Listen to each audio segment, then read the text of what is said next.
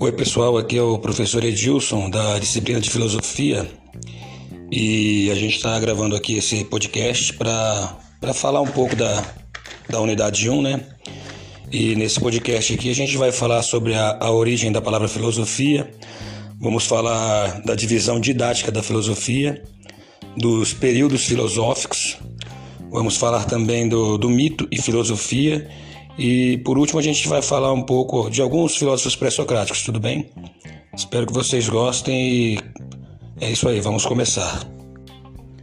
Então, é, a filosofia ela surgiu na, na Grécia, né, a filosofia ocidental, mas isso não quer dizer que só lá tinha filosofia. Existiam, existia filosofia no, no, no, no Oriente também. E ela, ela surgiu para tentar explicar né, as, os fenômenos do mundo, enfim, as, as questões da natureza, que até então eram todas explicadas através de narrativas mitológicas. A palavra filosofia ela é grega, né? Ela é derivada de filo, que significa amor ou amizade, e sofia, que significa sabedoria. Então, logo, filo mais sofia seria filosofia ou amor à sabedoria, amizade à sabedoria.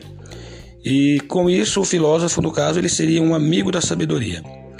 É, a filosofia também se divide, né, a divisão didática dela, ela se divide em, em cinco, cinco etapas, que é a, é a, lógica, né, que trata da preservação da verdade dos, dos modos de se evitar a, a inferência de um raciocínio inválido, a metafísica, que trata da realidade, do ser e do nada, é, a epistemologia, que trata da justificação do conhecimento, a ética, que trata do certo e do errado, do bem e do mal, e a estética que trata da questão do belo, né? aliás, trata da, da, da questão das artes.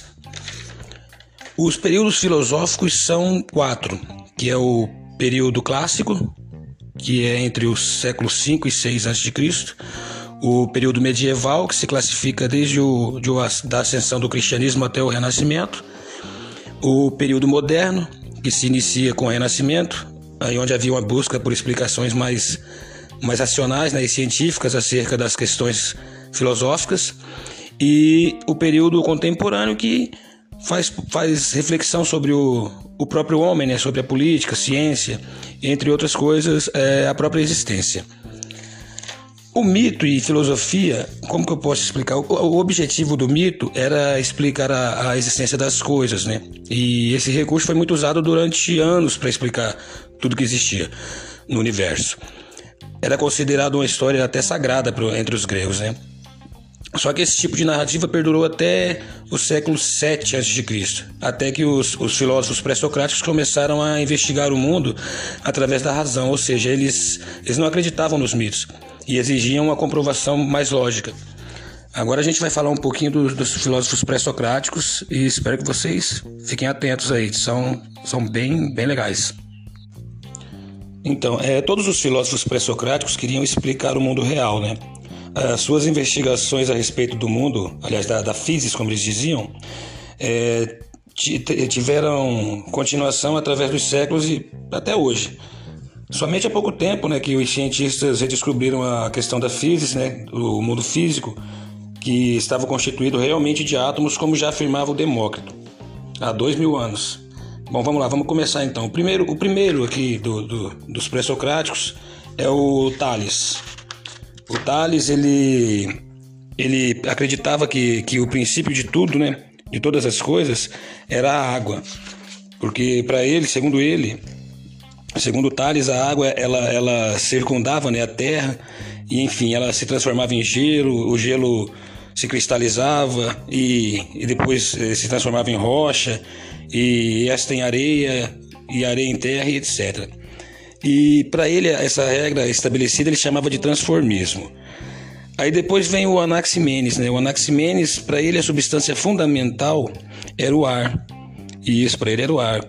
Porque para ele quando o ar se condensa, ele se transforma primeiro em água e depois ele se condensa ainda mais e se transforma é, em terra e por fim em pedra e etc.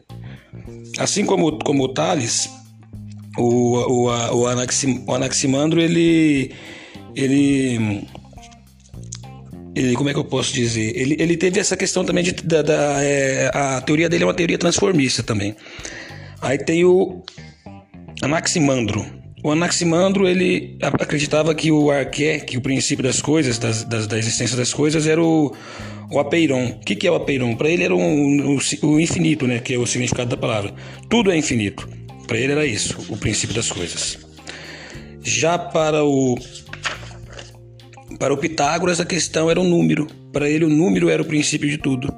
Ele acreditava que antes mesmo de, de, de surgirem os seres humanos na Terra, o número já existia. Para o Demócrito, é, a questão do Demócrito era o átomo, né? O átomo para o Demócrito era a, questão, era o, era o princípio de tudo. Só que para o Demócrito naquele tempo ele não acreditava que o átomo se dividia. O átomo era só o átomo mesmo, ele não, não tinha divisões. O Heráclito ele já acreditava na questão do devir. O que, que seria o devir? É, seriam contínuas transformações, né? A lei fundamental do universo era gerada por contínuas transformações. Já o Empédocles admitia que é, existia uma pluralidade de elementos né, para constituir as coisas, principalmente o amor, né, cara? E tipo assim, para ele, é, os elementos primordiais terra, ar, água e fogo podiam se misturar nas mais diferentes proporções, produzindo assim várias substâncias que se encontravam no mundo. O Anaxágoras tinha a questão dele era o espírito, né, o nous. Para ele tudo emanava do espírito. Já o Parmênides tinha uma mentalidade mais metafísica e menos científica. Ele partia da crença de que a realidade é eterna e, tempo, e intemporal. Ou, ou era, ou seja, o ser, né? Para ele tudo era o ser. E segundo ele, o ser é e não pode não ser. E é isso. Aqui a gente vai parar com os pré-socráticos e no próximo, próximo episódio que a gente vai gravar, a gente vai falar a respeito do de Sócrates, Platão e Aristóteles, tá ok? Espero que vocês tenham gostado aí. Acho que para ser, por ser o primeiro ficou meio um pouco travado, mas a gente vai aperfeiçoando aí a, a narrativa, tá ok? Então até mais, espero que vocês façam um bom proveito desse podcast e a gente está lá na, na plataforma para tirar qualquer dúvida. Enfim, ele fazia um trabalho de detetive, né? De detetive intelectual.